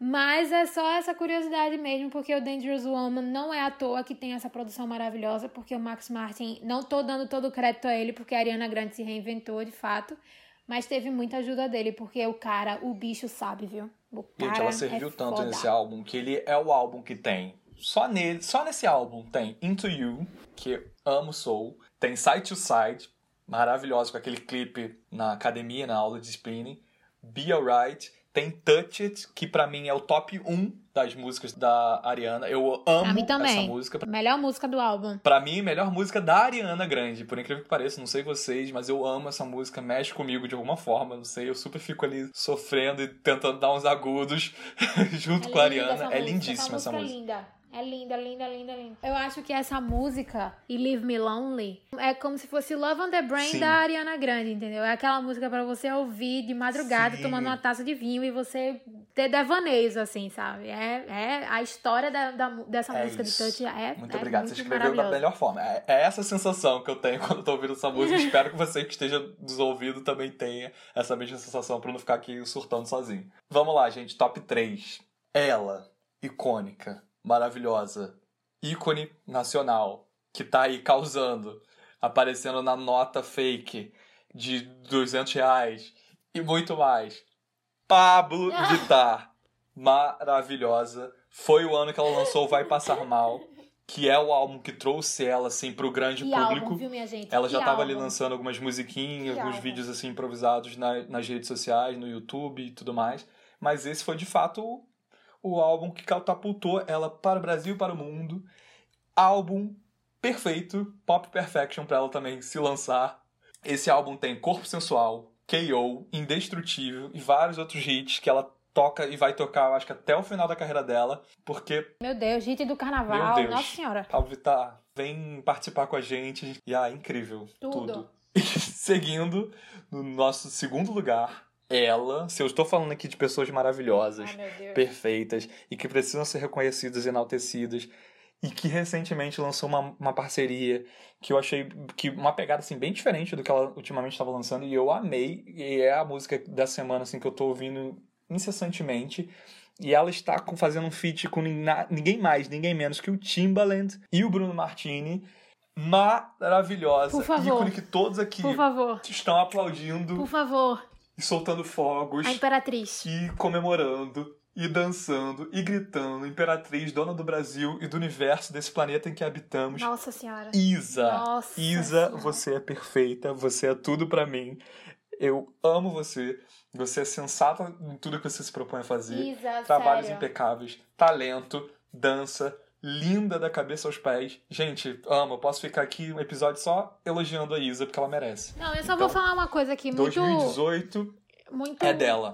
Total. A gente conhece a Isa muito por Dona de Mim, Pesadão e tudo mais, mas ela fez antes desse álbum dela projetos assim majestosos, sabe? Ela tem um cover de Nina Simone que é I Put a Spell on You, que ela tem, ela deixou liberada no Spotify, é um single. E ela fez antes do lançamento do primeiro álbum dela, do, debu do debut dela. E assim, eu nunca vi um cover tão bem feito dessa música. E olha que eu já escutei covers de Nina, de Nina Simone, assim, diversos, sabe? Inclusive de Michael Bublé, que muita gente insiste em falar que a versão dele de, de Feeling Good é, é melhor do que a dela, mas eu discordo, enfim. mas escutem esses covers que a Isa fez antes, antes, antes de, de lançar o álbum, porque assim, desde aquela época ela já projetava a imagem dela, já projetava a voz dela, já projetava o, o projeto de artista que ela queria ser. E eu tenho muita felicidade dentro do meu coração em falar, porque assim, ela faz parte de, dessa geração de artistas que eu acho que ela não tem noção da dimensão e da importância que ela tem para muita gente, sabe? Não só da música, mas assim, de representatividade. Ela é uma mulher incrível, independente, linda. Ela conquista o que ela quer, ela marca o território dela da forma que ela quer. Ela é muito sutil nos atos dela, mas é uma sutileza que ela sabe que vai fazer efeito tempos depois, sabe? E isso é formidável. É, não é todo mundo que consegue fazer isso. Isa tem uma história de vida incrível também. O que a gente tá vendo aqui, eu tenho certeza que é só um aviso, assim, vocês mal perdem por esperar, sabe? Porque daqui a uns anos a gente vai estar tá repetindo o quão esplendorosa ela é. A gente tem muita sorte de viver na mesma geração que ela. Então era é isso que eu tenho para falar, porque assim, ela é, ela é importante demais. Para mim ela já é um marco assim na nossa cultura, na nossa música. Eu acho que como você falou, vai ser muito mais. Isso que você falou assim é um ótimo exemplo para nossa geração, para todo mundo que está ouvindo, independente da geração, de como o fato da gente acreditar talvez num talento, num sonho, tentar faz a diferença, né? Porque esses exemplos que a Lu deu desses covers que ela gravava e ela postava no YouTube, talvez era uma coisa ali para a vida dela meio despretensiosa, né? Sim. Ela tava fazendo uma coisa ali meio que para se divertir, Sim. porque ela tinha, né, um, um talento vocal, uma coisa ali tava se descobrindo. E é o que fez ela ser notada pelas gravadoras e tá aí bombando, sendo conhecida pelo Brasil, agora cada vez mais lá fora. Então, Isa, você tá de parabéns mais uma vez esse álbum que é o Dona de Mim, só para vocês lembrarem, tá? Porque ela já chegou também chegando com tudo. Esse álbum que tem o Pesadão, que ela canta com o Marcelo Falcão, tem Ginga, que tá com parceria com Rincon Sapiência, Sim. tem o Rebola, com nada uhum. mais, nada menos que Carlinhos Brown Sim. e Glória Groove, que é outra uhum. perfeita também, talentosíssima. Tem parceria com Ivete Sangalo, enfim, gente, por favor, enalteçam a Isa, né? sim. Ah, pra Preciso mim, falar mais a duas Isa, vezes. A Isa, ela é a certeza de que a tradição e a cultura brasileira vão perdurar, entendeu? E eu falo isso não só de música pop, não só de música de MPB, mas assim, ela é uma artista multifacetada. Se você quer que ela cante samba, ela canta. Se você quer que ela cante reggae, ela canta. Se você quer que ela can cante reggaeton, ela vai cantar. Se você quer que ela cante R&B, ela vai cantar. Se você quer que ela cante jazz, ela vai cantar. Então, assim, não tem um ritmo musical que eu não enxergue ela não cantando, sabe? Ela, para mim, ela vai do gospel até funk se duvidar, entendeu? Sim. Então, assim, eu, eu, a gente, é como eu falei, a gente é muito sortudo de viver na mesma geração que ela. Eu vou repetir isso muitas outras vezes nos próximos episódios, vocês podem ter certeza. Bom, e chegando ao top 1, finalizando aqui minha lista, estamos agora em 2019. Luísa, talvez, vai ficar feliz? vai. Quis puxar no saco? Não, mas eu acho que realmente merece ser reconhecida, sim. Sim, vai, fala, é... fala, fala, fala. Ela, ninguém mais, ninguém menos. Tá bom, Luísa. Ela sim, vai. Queen Bee, Beyoncé. Yeah! É, sim, Beyoncé. O prêmio é seu. Yeah! Com Homecoming. Sim, é todo dela. Por quê? É, eu também já deixei claro aqui no, no episódio que a gente fez sobre Black King. Também não sou o maior fã de Beyoncé. Tô conhecendo muita coisa do trabalho dela aqui com as coisas que a Luísa traz pra gente, com os que os meninos trouxeram do Beyoncé Now, com o que eu acompanho né, de cultura pop. É indiscutível quão talentosa essa mulher é, o quão absurdo que, o impacto que ela faz em tudo que ela se propõe a fazer. Então, assim, Ai, gente, merece tudo sim. que alcança e que traga muito mais cultura e, e música boa também, né, pra, pra gente. E Homecoming eu, eu acho que é um bom representante disso, porque ele é um álbum que veio, né, Luísa me corrija se eu estiver errado, mas que ele veio da turnê Homecoming, e ele é bom porque ele engloba... Na verdade não é a turnê, é, veio da apresentação dela do Coachella de 2018, Coachella. que teve esse tema Homecoming. Aí ela lançou o álbum Perfeito. ao vivo, né, e lançou o álbum junto com o um documentário da Netflix em 2019. Ela lançou no dia 17 que está de lá abril. disponível na Netflix, então, se você não viu, se você é fã de Beyoncé, com certeza você viu, se você quer conhecer mais sobre ela, é um bom jeito de começar a conhecer, porque é um trabalho que engloba engloba assim vários hits da carreira dela e mostra realmente essa Beyoncé super madura que a gente tem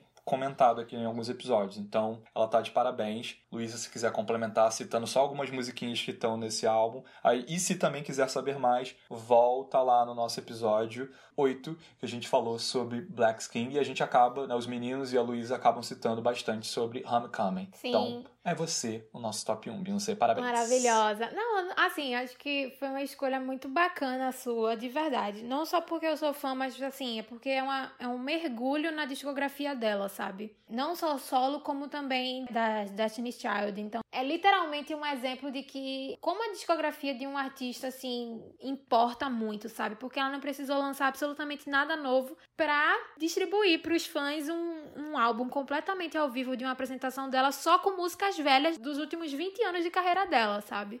Eu digo porque ela já passou dos 20 anos, mas assim, eu Sou suspeita para falar. Nesse álbum você vai encontrar outras inspirações, outras referências.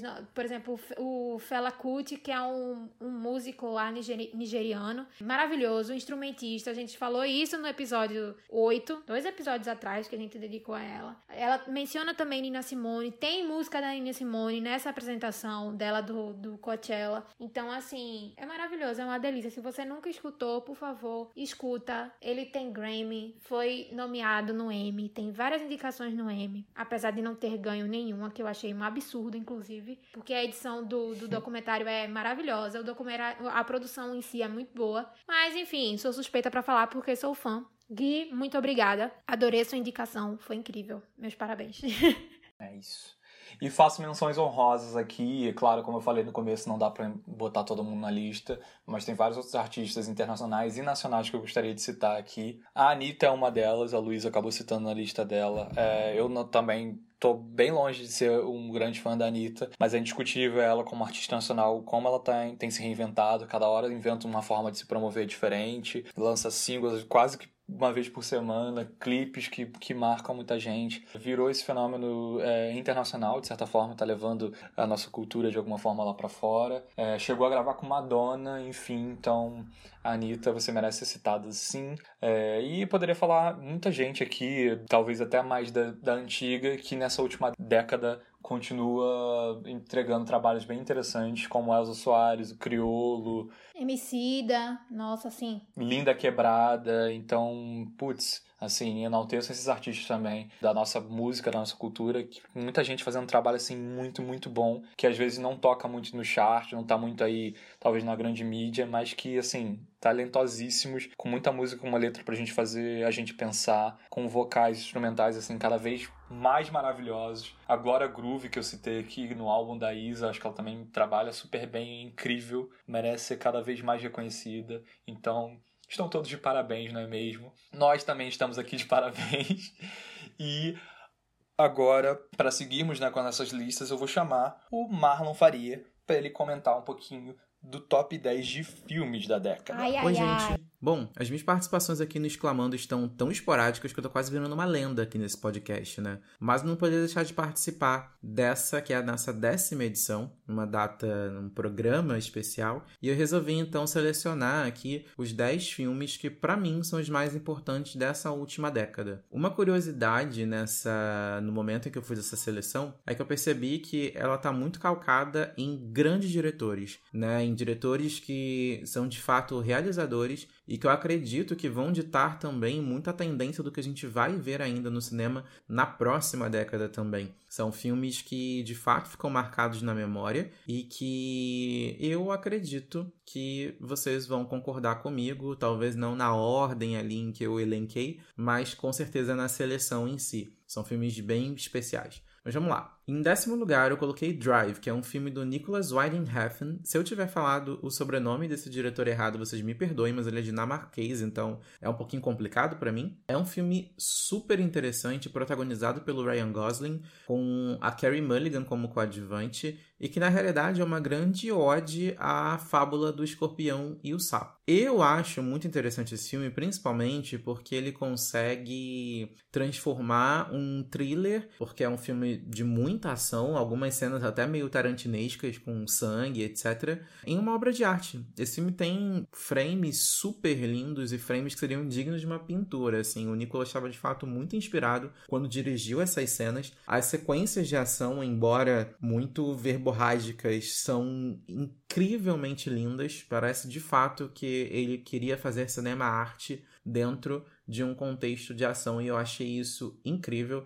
Acredito que muito do que ele fez depois tenha sido tentando fazer jus ao, ao, que se viu na tela grande com Drive, mas acho que a obra-prima dele já foi feita. Para mim, Drive realmente é o melhor filme do Nicholas. Ele tá com uma série incrível agora na Amazon Prime também. Eu não sei, talvez o impacto de ter sido a primeira produção dele a, que eu assisti tenha me colocado como obra definitiva, assim, sabe? Eu acho realmente um filme que ditou tendência. A gente, essa coisa do neon muito evidente lá em Drive a gente já via e tá aí até hoje, né? A gente cansa de ver tanto no cinema quanto nos clipes de música pop também, a estética neon tá muito viva e Drive trouxe isso lá no início da década. Bom, o segundo filme que eu escolhi foi O Lobo de Wall Street. Eu sou muito fã de Scorsese, mas eu acho que nem sempre ele acerta, para ser bem sincero. Agora, O Lobo de Wall Street tem tudo, tudo para um grande fã de Scorsese gostar. Leonardo DiCaprio, né? Que não ganhou o Oscar por esse filme, mas que de fato merecia. Ele estava numa atuação realmente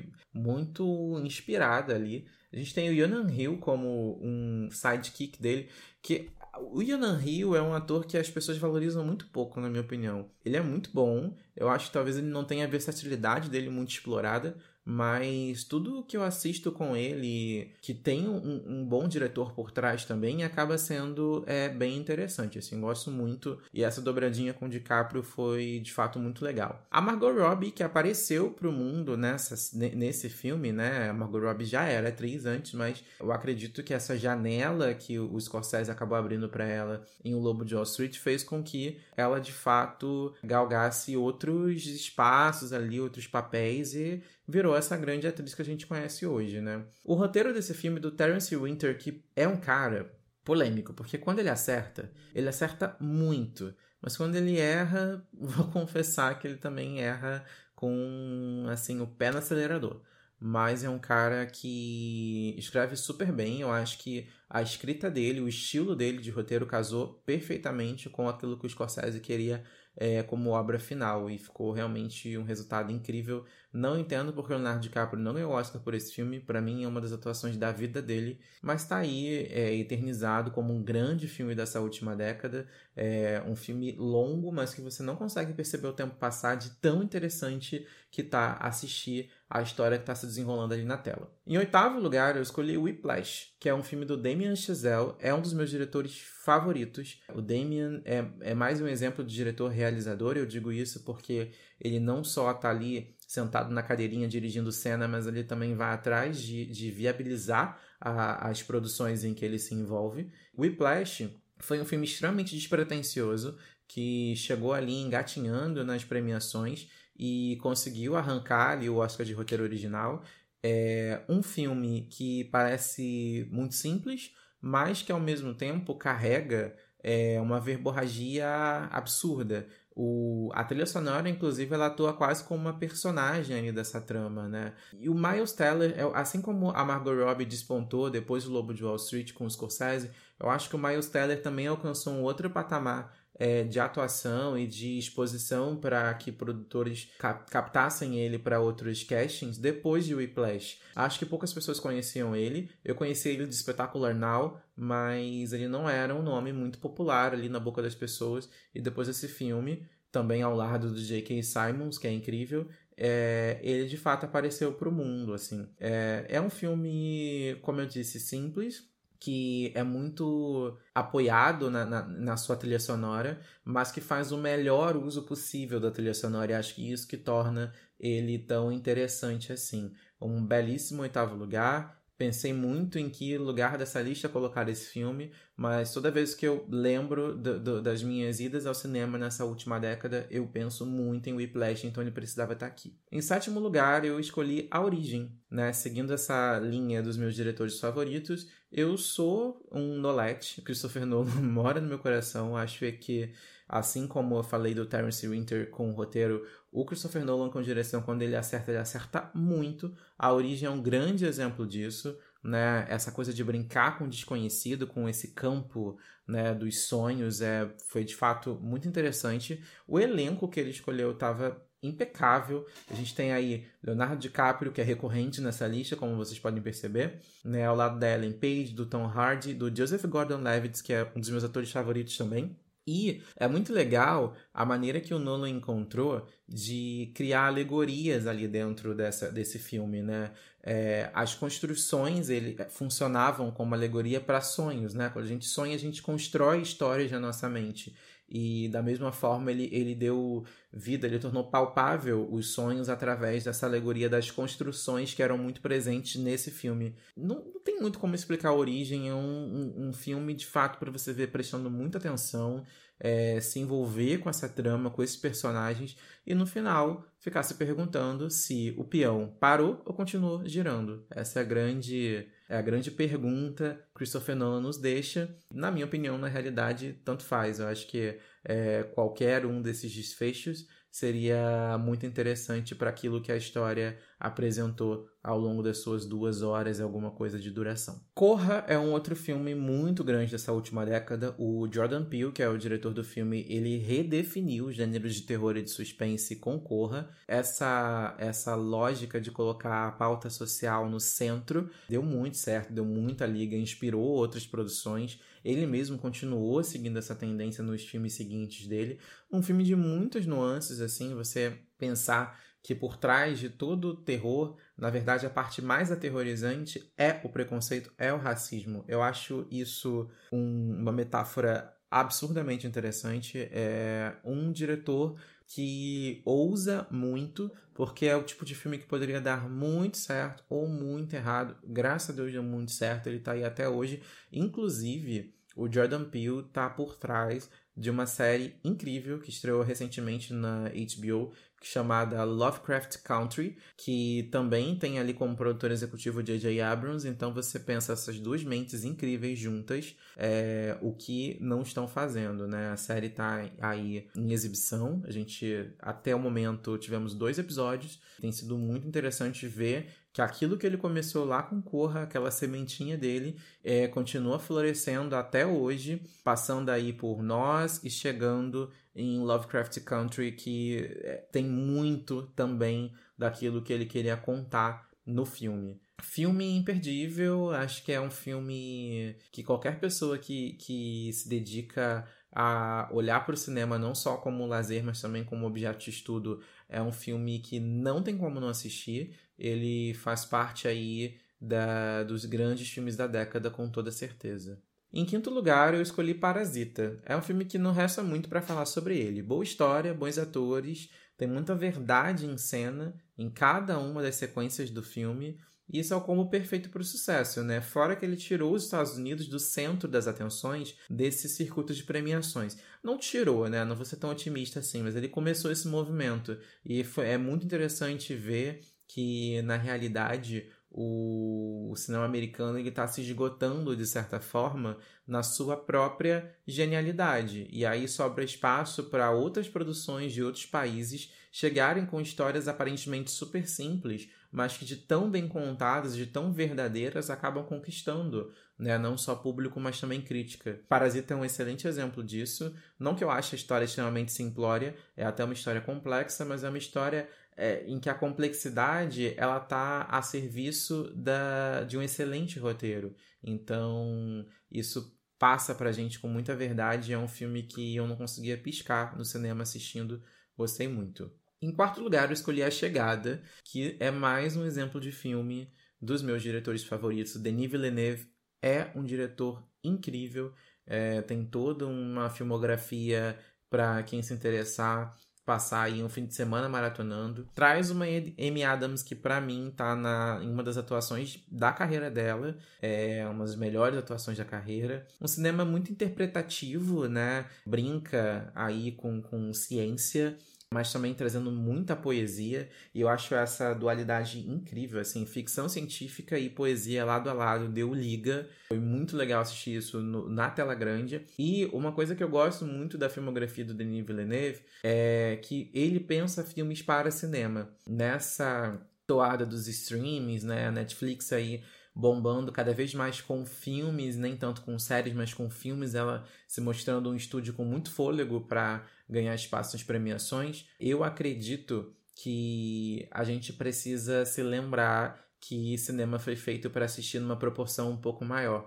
Eu gosto muito dessa proposta, o Denis Villeneuve trouxe isso em A Chegada. É um filme muito grandioso e que eu tive o prazer de ver no IMAX. Então, assim, uma tela muito grande abraçou demais essa produção e foi muito legal assistir nessa nesse contexto, assim, de cinema, cinemão mesmo. Imperdível, não tem como não assistir e honra esse quarto lugar. Em terceiro lugar, a gente tem o filme nacional dessa lista. Eu fiquei me perguntando enquanto é, selecionava os filmes se não estava faltando mais filme brasileiro. Mas realmente, se eu parar para pensar, eu acho que foi uma década muito forte do cinema de fora. A gente teve muito filme nacional bom também, mas não que me fizessem escolhê-los entre esses 10, apesar de eu ser um grande fã do cinema nacional. Mas esse, esse terceiro lugar, que é Bacurau, ele consegue homenagear esse diretor que para mim é responsável por dois filmes impecáveis, né? Na verdade, três filmes impecáveis. Tô falando do Kleber Mendonça Filho,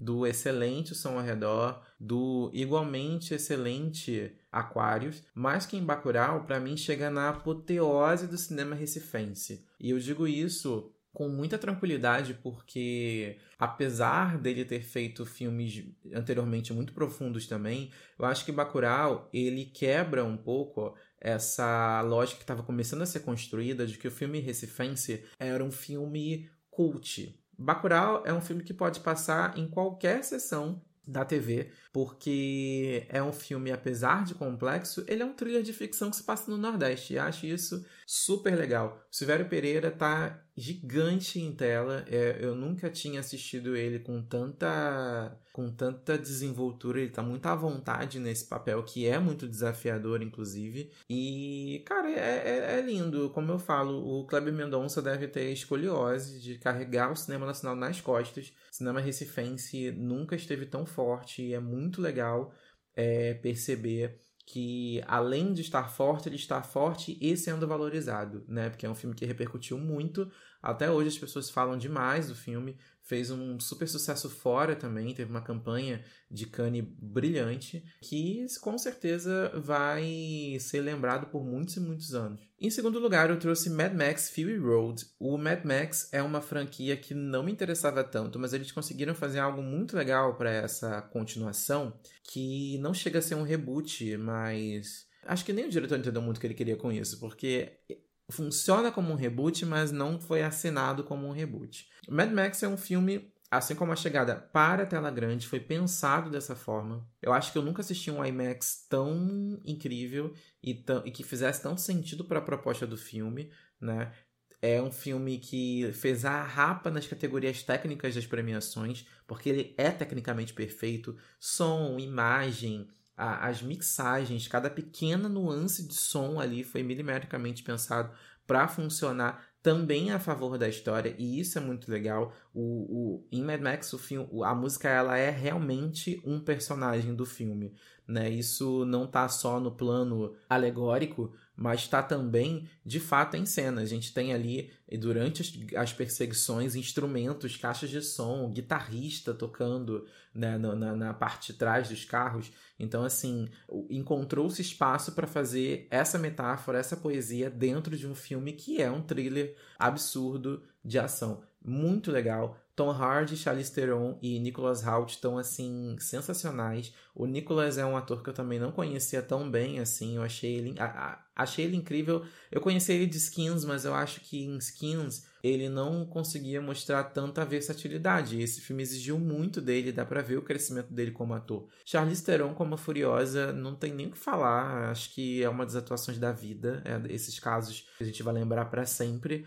A cena dela ajoelhada no deserto é, é, é icônica, assim. É legal perceber um design de cena imersiva a ponto de funcionar tão bem que eu senti calor. Eu estava no ar-condicionado do cinema e eu senti calor vendo esse filme. Tamanha a sensação imersiva que a fotografia, o design de cena e toda a arte por trás de Mad Max proporcionava pra gente incrível. Eu fiquei realmente muito em dúvida se era primeiro ou segundo lugar. Resolvi colocar em segundo lugar, porque o meu primeiro lugar, apesar de muita gente achar que eu jamais faria isso, mas é, é Moonlight. E eu digo que muita gente estranharia essa minha escolha, porque eu sou muito fã do La La Land, que é do Damien Chazelle, que fez o Whiplash, que eu já citei aqui na lista, mas o Moonlight, ele de fato é um filme que, quando eu penso em década, eu vejo a importância e a relevância dele, né? A gente está vivendo o auge do cinema negro, não só cinema, mas TV também, está vendo de fato quanto a pauta é, racial está no debate, está muito viva no debate, e Moonlight